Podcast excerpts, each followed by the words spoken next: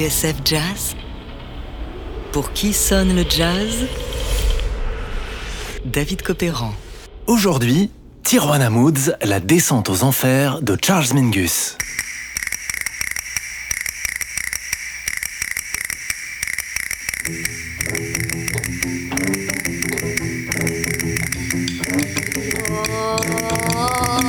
C'est l'histoire d'un homme en perdition, d'un mariage qui part à volo et d'une descente aux enfers façon very bad. L'histoire d'un chef-d'œuvre qui aurait pu ne jamais voir le jour, celle de Tijuana Moods, un disque que Mingus lui-même considérait comme le meilleur de sa carrière.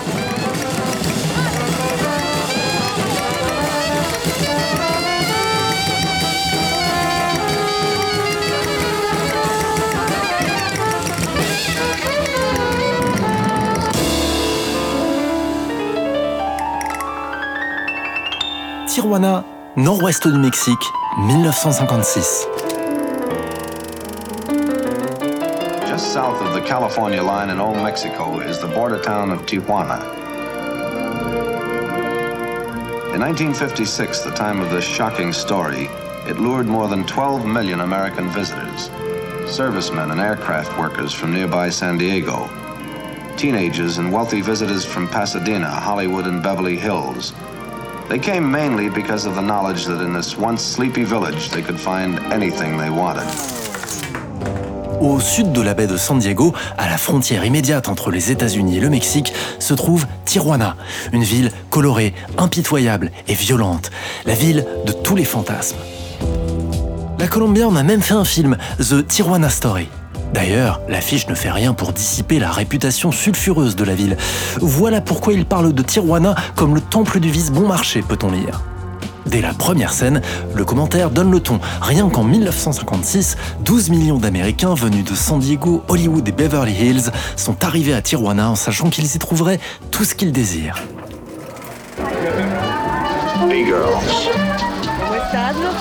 Prostitutes,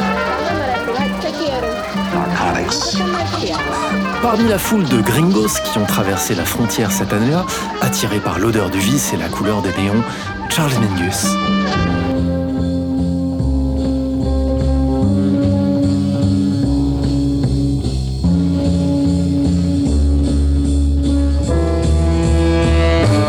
En 56, Mingus est déjà une célébrité, et pas que pour des raisons musicales.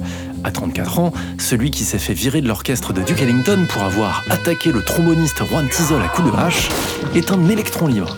Un personnage ingérable, mais un musicien engagé.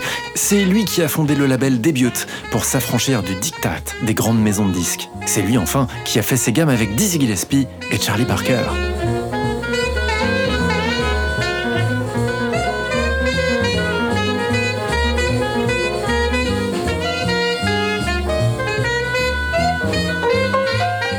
Artistiquement parlant, 1956 est une année faste pour lui. À la tête de son workshop, ce groupe à géométrie variable, il sort son premier grand disque pour le label Atlantique, Pithecanthropus erectus, ou l'histoire de l'homme depuis la préhistoire jusqu'à sa déchéance. Car oui, dans les mots comme dans la forme, Mingus raconte toujours quelque chose. À de nombreuses reprises, il dira que si sa musique est engagée, c'est qu'elle joue la vie dans toute sa violence et sa cruauté. S'il commence à goûter un certain succès, en revanche, sa vie ne tient qu'à un fil. Un soir, dans un club, il prend son saxophoniste Jackie McLean à partie. Celui-ci répond avec un couteau. Quant à son label, Debut, c'est la débandade. Les ventes des disques ne suffisent même plus à payer les musiciens. Enfin, il y a Celia, la femme de Mingus. Entre eux, rien ne va plus. Les disputes sont quasi quotidiennes. Alors, profitant d'une tournée en Californie fin 56, le contrebassiste décide qu'il est temps de faire un break. Avec son nouveau batteur, Danny Richmond, il traverse la frontière, direction Tijuana, cette ville de perdition.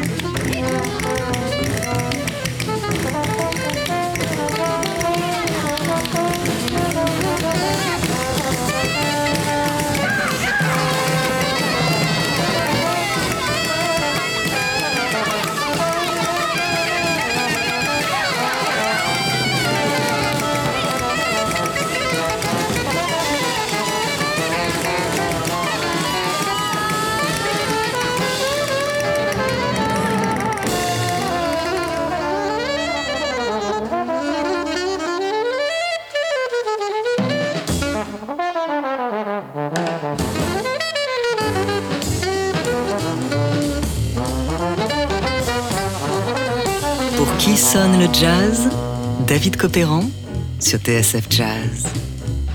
Aujourd'hui, Tijuana Moods, la descente aux enfers de Charles Mingus. Toute la musique de cet album, écrit Mingus dans les notes de pochette, a été composée durant une période sombre de ma vie. Ma femme était partie, alors je suis allé l'oublier dans les bras de Tijuana.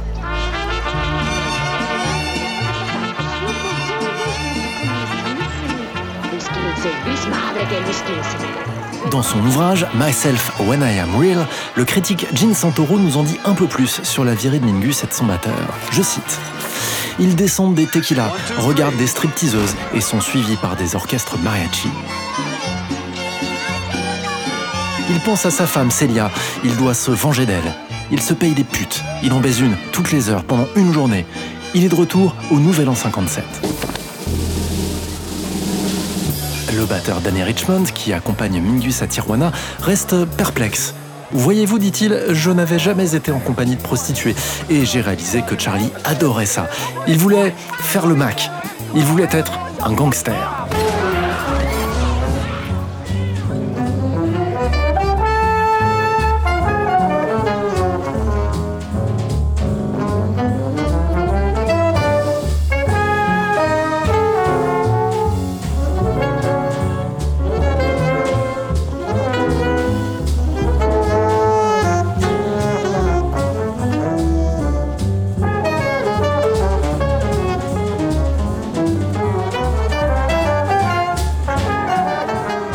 Retour de son Very Bad Trip, Mingus reprend le chemin des studios. En mars, il grave The Clown, un disque dans lequel il étrenne cette formule du workshop, ce mélange de bop, de figures libres et d'improvisation collective.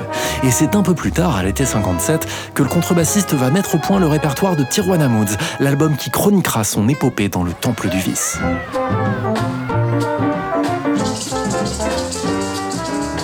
Los Mariachi, il croque à sa manière les orchestres de rue qui le suivaient en échange de quelques pièces.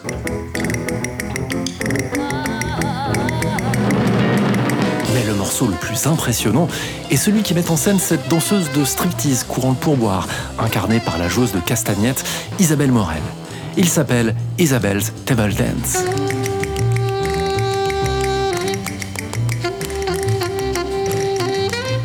Plongé dans les bas-fonds, Tijuana Moods est aussi une première approche des musiques hispaniques et flamenco dans le jazz, qu'on retrouvera sept ans plus tard dans le concerto des Aaron Ruiz, joué par Miles Davis et Gil Evans. Reste que les séances de Tijuana Moods furent un cauchemar pour les musiciens. Pas loin d'une quinzaine de prises furent nécessaires pour venir à bout du thème des mariachis, moyennant des coupes grossières du producteur pour accoucher du disque définitif. Mais Mingus n'est pas au bout de ses peines. Il faudra attendre 5 ans pour que l'album soit enfin publié, conséquence, dit-on, d'un imbroglio juridique entre Mingus, début de son label, et Atlantique.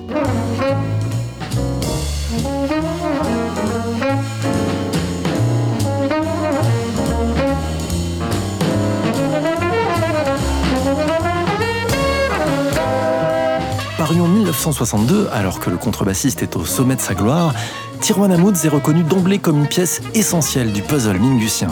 Dans sa chronique de Jazz Magazine en 1963, Jean-Robert Masson parle d'un monde sonore en ébullition, d'un climat lourd, poisseux et torride, dont Mingus excelle à traduire les effluves, alternance de douceur et de violence, de tensions stridentes et d'éphémère sérénité. Tijuana Moods, un reportage musical in situ qui annonce le chef-d'œuvre Mingus Aoum et qui restera dans sa carrière une pièce relativement unique. On peut parler des débuts de Mingus comme metteur en scène ou même écrivain. Car oui, comme le disait joliment Laurent Godet de Jazzot, Tijuana Moods, cette plongée dans l'atmosphère d'un sud dissipé et haut en couleur, est un disque qui se parcourt comme un roman.